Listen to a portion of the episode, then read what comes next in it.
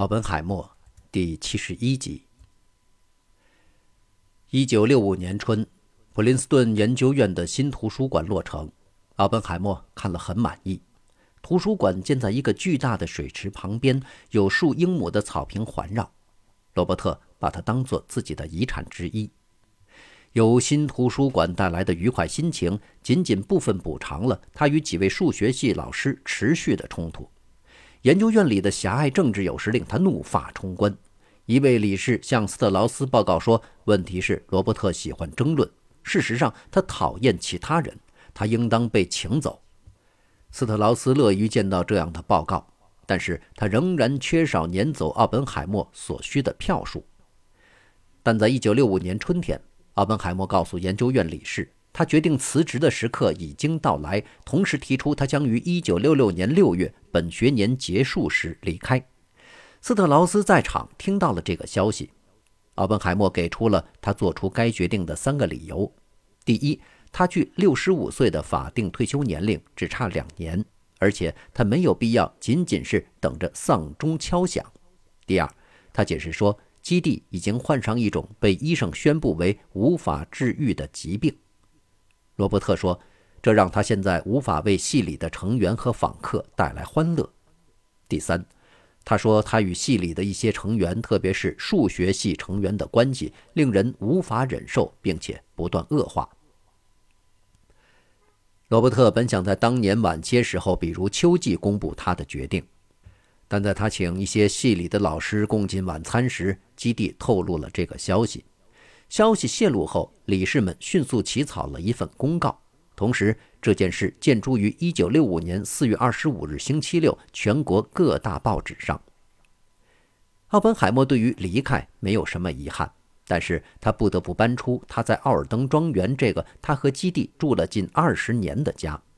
值得安慰的是，理事们已经决定在研究院给他建一所新房子，或者另外给他提供住房。奥本海默雇了一位名叫亨利·詹德尔的建筑师，为他做了一个新房子的模型。那是一座由玻璃和钢铁构成的现代式的单层建筑，地址就在距离奥尔登庄园两百码的地方。但是斯特劳斯运用他作为一名重要理事的影响力，阻碍了计划通过。这是一个只能被描述为带有个人报复色彩的行为。一九六五年十二月八日，斯特劳斯告诉他的理事同事们，他对这项计划持怀疑观点。斯特劳斯迅速劝说理事们撤回了他们的承诺。当奥本海默在隔天得知这个消息时，他被激怒了。愤怒的基地向另一位理事和他的太太发泄了他的怒火。在该理事向斯特劳斯报告时称，接着发生了一场令人非常不愉快的谈话。斯特劳斯在暗中操纵一切，留给奥本海默家的只有怀疑。这是当年十二月发生的事情。但到了一九六六年的二月，奥本海默劝说理事们再一次改变了决定。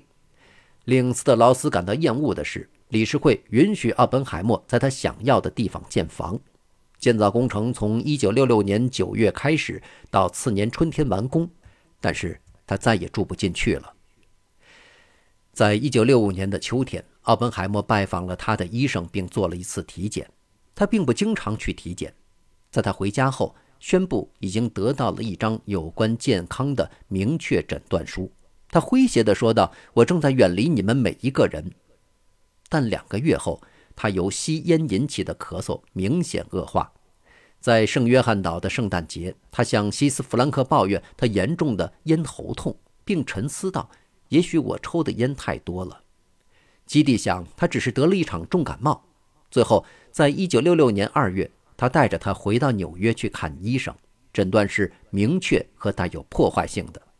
基地打电话给弗纳霍普森，并颤抖地告诉他：“罗伯特。”得了癌症。四十年重度吸烟是以他的喉咙为代价的。当小阿瑟·施莱辛格听到这个绝望的消息后，立刻给他写信说：“我只能隐约的想象接下来的几个月对于你将是多么的艰难。在这个可怕的时代，你已经比大多数人面对过更多可怕的事。你已经为我们所有人提供了一个道德、勇气、意志、纪律的范例。”尽管奥本海默不再抽香烟，但是他依旧在吸烟斗。三月，他经历了一场痛苦的、不彻底的喉部手术，接着他开始在纽约的斯隆凯特林医疗机构接受化疗。他对朋友们很坦率地谈起了他的癌症。他告诉弗朗西斯·福格森，他有微弱的希望能够阻止癌症，可是到了五月底，一切都表明他在衰弱下去。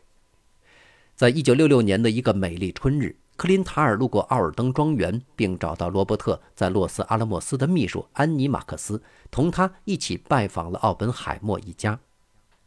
罗伯特的外表令利林塔尔感到吃惊。奥本海默自己第一次对未来不确定，如他所说，如此的苍白和惊恐。在花园周围和基地单独散步时，利林塔尔询问他的状况，基地呆住了。并咬着嘴唇，他一反常态，好像失去了语言一般。当利林塔尔弯下腰，温柔地亲吻他的面颊时，他发出了一阵深深的呜咽声，然后开始哭泣。过了一阵，他振作起来，擦干眼泪，同时建议他们回到安妮和罗伯特那里。那天晚上，利林塔尔在他的日记中写道：“我从没有如此佩服过一个女人的坚强。”罗伯特不仅是她的丈夫，他是她的过去，既是快乐的，也是痛苦的。他是她的英雄，也是她现在巨大的问题。一九六六年六月，罗伯特在普林斯顿的学位授予典礼上接受了一项荣誉学位，在那里他欢呼着，好像一个物理学家兼水手、哲学家兼养马人、语言学家兼厨师，喜爱好酒又好诗歌的人。但他看起来精疲力尽，由于神经的不适，他必须用手杖和腿部支架才能走路。由于虚弱和疾病，罗伯特反而好像长高了。弗里曼·戴森说：“随着他体能的下降，他的精神变得更加强大。他欣然接受自己的命运，他坚持自己的工作，他从不抱怨。他突然变得相当普通，并且不再试图引人注目。”他曾是一个具有改造自我才能的人，但现在，戴森评价道：“他朴素、率真，并且不屈不挠、勇敢无畏。”在那时，利林塔尔在日记中称罗伯特看起来精力充沛，且似乎很快乐。在七月中旬，他的医生发现咽喉没有出现恶性肿瘤迹象，化疗已经令他疲惫不堪，但看起来像是见效了。所以在七月二十日，他和基地返回圣约翰岛。那些在岛上和他一年没见的朋友认为他就像是一个幽灵，一个货真价实的幽灵。在他想要去游泳时，他静静地抱怨着圣约翰岛周围常年温暖的海水，现在却使他感到寒冷。作为不能游泳的代替，他沿着海岸散步，同时谦恭并耐心地对待遇到的每一个人，即使是陌生人。在得知西斯·弗兰克的丈夫卡尔正处于心脏手术后的康复阶段时，罗伯特前去拜访了他。西斯回忆道：“罗伯特对他十分温柔，并试图让他挺过这个严重创伤。”罗伯特此时正在控制饮酒，并用蛋白粉补充营养。他告诉西斯·弗兰克：“如果能吃到鸡肉沙拉三明治，我愿意付出任何代价。”在去因加西利维尔塔的新家共进晚餐时，罗伯特不能吃羊排，仅能喝下一杯牛奶。因加说：“看到他这样，我感到很难过。”在近五个星期后，他和基地在八月底回到普林斯顿。罗伯特感到好多了，他仍觉得喉咙痛，不过他觉得自己更强壮。医生再次检查了他的咽喉，没有发现癌症迹象。阿本海默在给一位朋友的信中写道：“事实上，他们确信我康复了。”回到普林斯顿仅仅五天后，他就前往伯克利，并花了一周的时间拜访老朋友。到九月返回时，他向医生抱怨持续的疼痛，但是医生不是非常清楚原因，并把它归咎于对化疗的不适。在秋天的早些时候，奥本海默一家不得不搬出他们心爱的奥尔登庄园，来为研究院的新主管卡尔凯森让出地方。奥本海默和基地决定临时搬到梅赛路二百八十四号的一所房子里去。那以前是物理学家杨振宁所住的房子。由于多年无人居住，那是一个相当沉闷的地方。直到十月三日，罗伯特才再一次去看医生。在给朋友纳博科夫的信中，他说：“自那以后，癌症的症状十分严重，并扩散到了舌根的颚部和左耳咽管。这种病是无法做手术的，因此医生建议他接受每周三次的化疗。这次还附加了一个电子感应加速器。”他面对一个因放弃而过早死去的前景，在十月中旬，利林塔尔顺道拜访了他，并得知了这个消息。罗伯特曾经睿智的蓝眼睛，现在因痛苦而变得模糊。利林塔尔在日记中写道：“罗伯特·奥本海默最后的一段旅程可能会非常非常短暂。”基地尽他所能地抑制着泪水。十一月，罗伯特写信给一位朋友说。我现在几乎不能讲话和进食。他还曾想在十二月访问巴黎，但是医生们坚持要继续常规的化疗，直到圣诞节。作为代替，他待在家中和弗朗西斯·福格森和利林塔尔这样子的老朋友们见面。十二月初，他的弟弟弗兰克从科罗拉多来看他。一九六六年十二月初，阿本海默收到了他过去的学生大卫·伯姆的信。他大部分时间在巴西工作，然后在英格兰。伯母写信称，他曾看过基普哈特的戏剧，并看过一个阿本海默在洛斯阿拉莫斯接受采访的电视节目。伯母写道：“我真的被搅乱了，特别是由于你所做的一个表明感到自身有罪的陈述。我觉得被这样一种罪恶感束缚住，对于你来说是在浪费生命。”奥本海默立刻回信。这出戏剧以及与此相关的事已经困扰我很长一段时间。我从没为我在洛斯阿拉莫斯的所作所为表示过后悔。事实上，在这些各种各样的事上，我一再重申我的感受：无论黑与白，我对那些事都不感到后悔。然后，在寄出信件前，他对文字进行了删减。他写道。我仍旧厌恶基普哈特作品的主要原因是我被假定曾做过那段冗长的演讲，而这段演讲在事实上肯定了我是后悔的。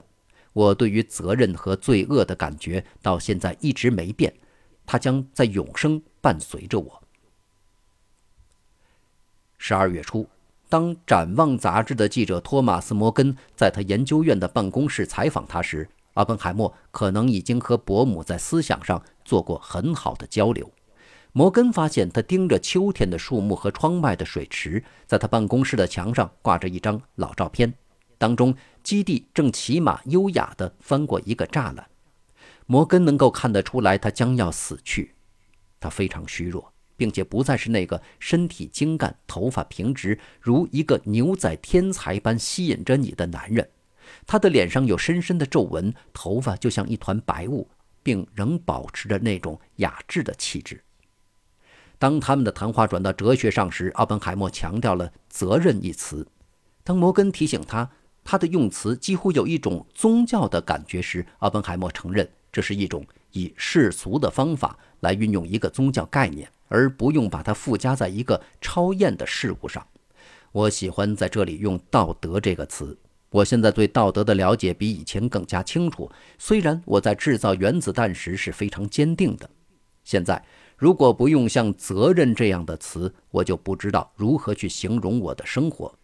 这个词必将伴随着选择和行动，以及做出选择时的紧张。我并不是在谈论知识，而是关于你被限制做所能做的事。没有力量的责任是毫无意义的。这可能是你在做自己时唯一的力量。不过，知识的增长、财富和空闲的增加，都会令责任可信的范围增大。在这段自我独白后，摩根写道：“接着，奥本海默把手掌翻过来，修长而纤细的手指将他的聆听者包括在他的结论中。